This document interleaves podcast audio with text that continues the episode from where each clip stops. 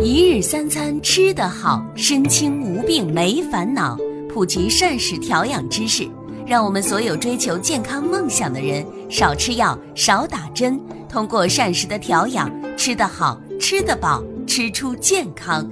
请大家记住我们共同的目标，让膳食替代你的药品，而不要让药品成为你的膳食。一日三餐吃得好，身轻无病没烦恼。喜马的所有的伙伴们，大家好，我是雪峰。今天呢，我们在这个平台上想和大家伙咱们分享一下啊，什么叫有效的控糖运动？为什么要说到这个话题呢？呃，首先第一个啊。这个管住嘴，迈开腿嘛。那么运动本身对于我们糖友控糖来讲是太重要了。你看一位糖友啊，如果说呢他懂得运动，那么他的血糖可能会比不运动的糖友要稳定上很多，对吧？这是一个实际我们能看到的结果。而另外，我们有很多伙伴仍然对运动啊，那么。可以说有很多的盲区，甚至说是很多的误区，甚至说有很多伙伴在运动的时候控糖的效果非常的不理想。那么为什么会这样啊？这也是今天呢我们要和大家伙仔细去说的啊。当然了，在这里边还有一个原因，就是因为啊，在之前呢，我们说评论区里边有一位伙伴呢也是留言了啊，就说了这么一个问题，就是说不是讲。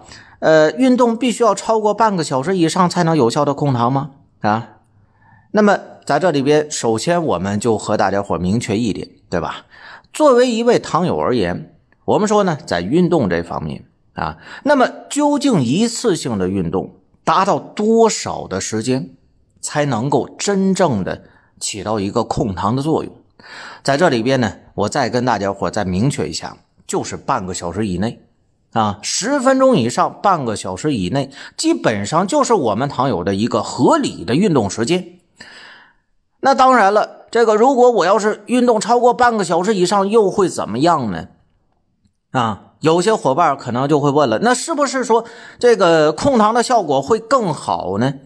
啊，我告诉大家，这可不一定。尤其是说，对于我们有些伙伴，如果你没有运动基础的话。那么很有可能啊，你一次性的运动时间过长的话，不但说不会导致血糖的平稳啊，反而呢会让血糖居高不下。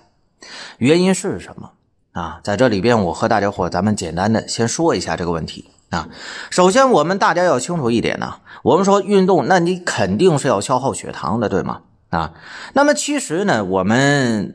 身体当中一次性的这个血糖呢，能储存多少呢？大概也就是六百克左右啊，在这里边都包括了肝脏当中储藏的这个肝糖原啊，肝糖原大概能储藏个一百克左右吧啊，一共加起来呢就是六百克。那么这六百克的糖分啊，就是我们可以说这个身体当中的血糖。啊，那么通过运动，大概多长时间能把这些血糖消耗的差不太多呢？一般也就是半个小时左右。只要是说你的运动是合理的啊，就能消耗这么多。那如果说再持续的运动，再消耗的话啊，那你消耗的就不是血糖了，而是什么呢？而是我们身体当中储备的这个能量啊。这个储备能量是什么呢？是脂肪。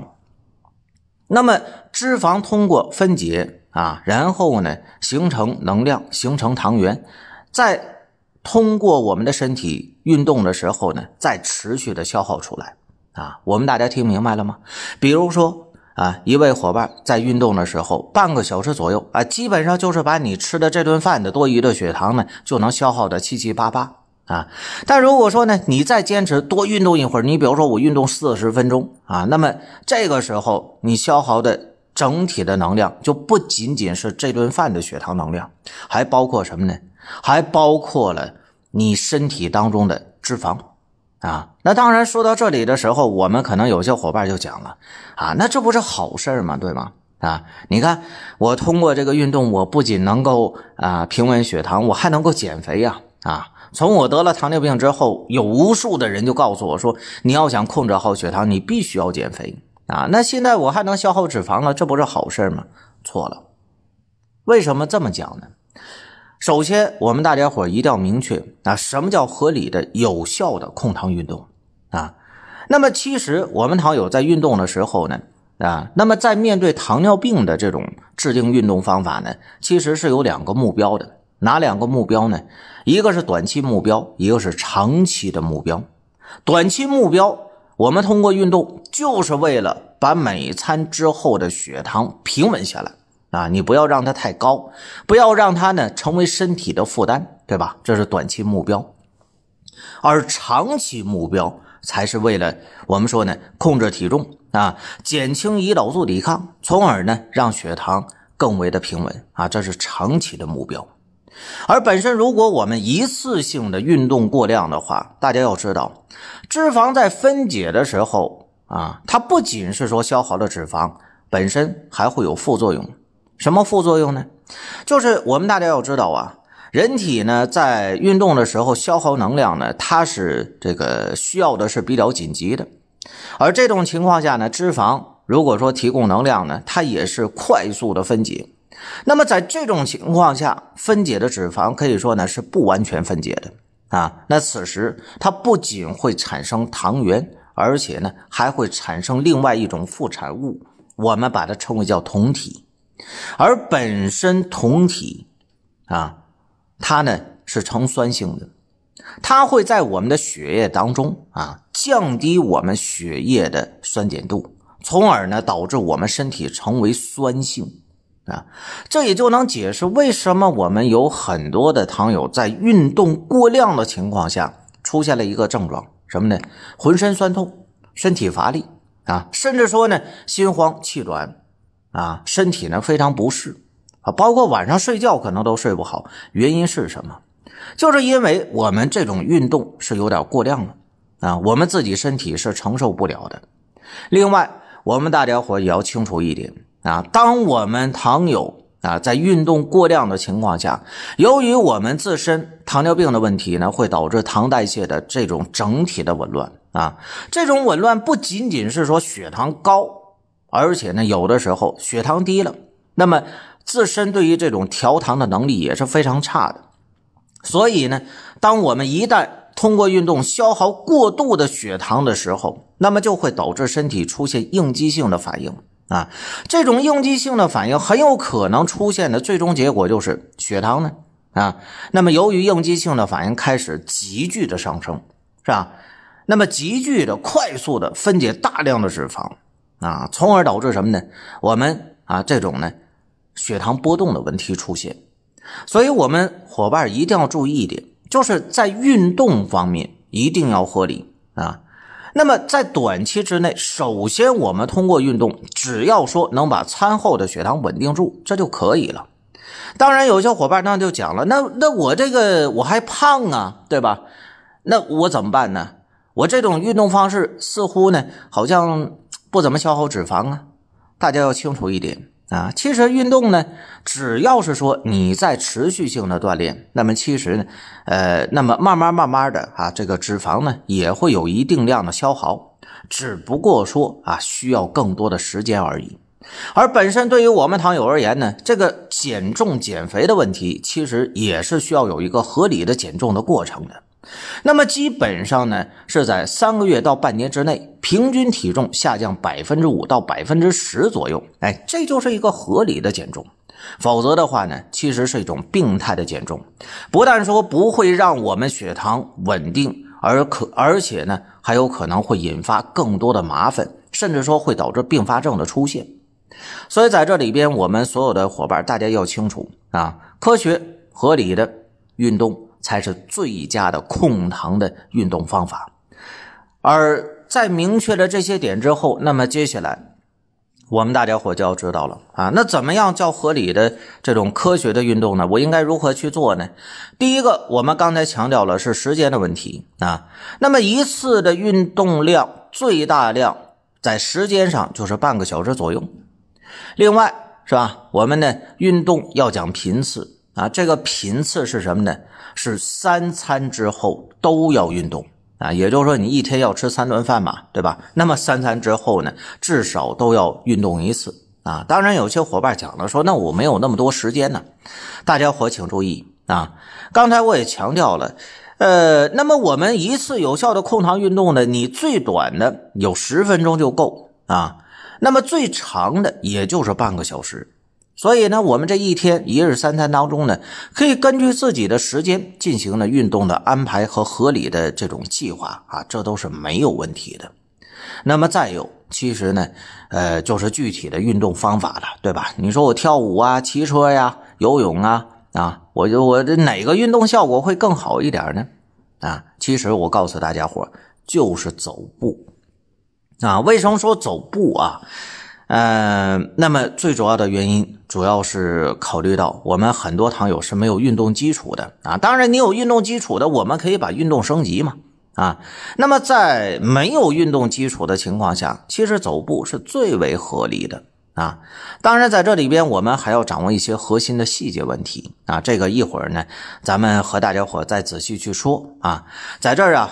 呃，也是提示咱们所有的伙伴一句啊，就是如果你要是觉得啊，我讲的对你有所帮助的话啊，呃，请记得啊，要点击节目旁边的免费订阅啊，这样的话呢，我们说这个节目在更新的时候啊，你就可以第一时间能收听到。再有一点，我们各位伙伴，如果说啊，就是在这一期的节目当中，你对运动仍然会有什么样的疑问啊，你也可以加我的微信。啊，咱们再仔细的去沟通，好吧？好了，咱们继续说这个走步的问题啊。那么，怎么走步能够达到一个有效的控糖呢？其实，核心原则就是两个啊。第一个是有氧，第二个是动作的幅度啊。为什么要做到这两点呢？有氧我们就不用讲的太多了，对吧？这个是呃，咱们说呼吸的氧气啊，你比较多的情况下，那燃烧啊，对吧？燃烧能量啊啊，那它对血糖呢，肯定就有一个很好的消耗的作用。另外，为什么要讲动作的幅度问题？我们有很多糖友啊，可能也走步了，甚至说跑步了，是吧？但是呢，控糖效果不佳啊，原因在于什么呢？就是我们并没有理解运动的控糖的基础原理。大家要清楚一点啊，那么运动为什么能控糖？是因为通过刺激我们全身的肌肉，然后呢啊，让肌肉的肌糖原的开关打开，从而呢让血液当中的血糖啊转换成这个肌糖原，是吧？从而呢让血糖达到一个稳定的状态，是这么一个过程。所以说呢，如果我们通过一次运动能够刺激全身更多的肌肉，啊，打开更多的肌糖原的开关的话，那么其实这就叫啊有效的控糖运动。所以呢，在这里边啊，我们伙伴要注意，你去走步的话，应该怎么走呢？啊，那么我们对动作幅度上是有要求的啊。首先要做到的是这个跨步要大。啊，呃，男同志的话呢，一百米啊，这个步幅呢，平均是九十步到一百步要走完。女同志一百米呢，这个步幅要求是一百到一百一十步要走完。啊，另外呢，我们在摆臂这方面呢，大家注意啊，这个摆臂啊，前后摆臂尽量要与肩膀平行啊。当我们这么去做的时候，你会发现，其实啊。这个呃，对于肌肉的刺激，它会更多啊，那么它就能够让更多的血糖转化成肌糖原，从而达到平稳血糖的这么一个效果。至于说有些伙伴讲了说，那我走多远呢？啊，我这个走多少步啊，算是合理呀？我告诉大家，这些呢其实并不重要啊。就像我刚才讲的，我们只要掌握两个核心，第一个。你在走步的全程的过程当中，保证呢，我们说鼻吸口呼啊。那么第二个，我们要在走步的过程当中呢，保证你的动作幅度足够大啊，能够刺激更多的身上的这个肌肉啊，打开肌糖原的开关，这就已经达到有效的控糖运动的目的了。当然，在这里边呢，那么其实这是一个非常基础的运动方法啊。那么在针对不同的糖友的时候呢，在针对不同的情况，你比如说，那我血脂还高啊，或者说我血压还高，对吧？或者说呢，可能我现在这个膝盖不好啊，我无法做这样的运动，那我们啊，那我们又应该怎么办啊？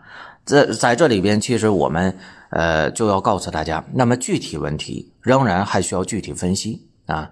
有一些特殊情况呢，确实我们在运动方面也有也要有一些针对性的调整。你包括说，有些糖友呢，我们在运动的时候，可能还需要有一些升级的方法，对吧？你比如说，要求这个心跳啊，要达到一定的这个心跳的速率啊，用一百七减掉自己的实际年龄，对吧？那么剩下的是我们运动之后的一个有效的控糖心率啊。当然，这些呢，咱们说都是具体的问题，在具体的提出要求了啊。但总而言之，核心的点，我们糖友呢。想要做好一个最基础的有效控糖运动的话，无非也就是这么几点。首先，第一个啊，我帮大家伙再总结一下啊。首先，第一个就是我们这个运动的时间和频次啊，每餐餐后都要进行运动。第二个啊，每餐餐后的运动基础量在十分钟，最大量在半个小时。第三个。我们要保证每次运动的时候要做好鼻吸口呼的这种节奏啊。第四个，保证你每次运动的时候动作幅度足够的大，就完全可以了啊。好吧，这就是我们糖友呢真正的做到有效控糖运动就是如此啊。那我们今天呢关于运动这事儿就和大家伙咱们说这么多啊。如果说大家伙呢觉得，呃，这期节目对你确实有所收获的话啊，请记得点击节目旁边的免费订阅，以后节目再更新的时候呢，你就能第一时间收听到了啊。除此之外呢，呃，大家如果说在运动方面啊，在控糖这个效果方面再有什么疑问的话，可以加我的微信啊，我们呢在私下在具体问题再仔细的沟通。好了。那各位伙伴，咱们下期节目再接着聊控糖的相关的知识。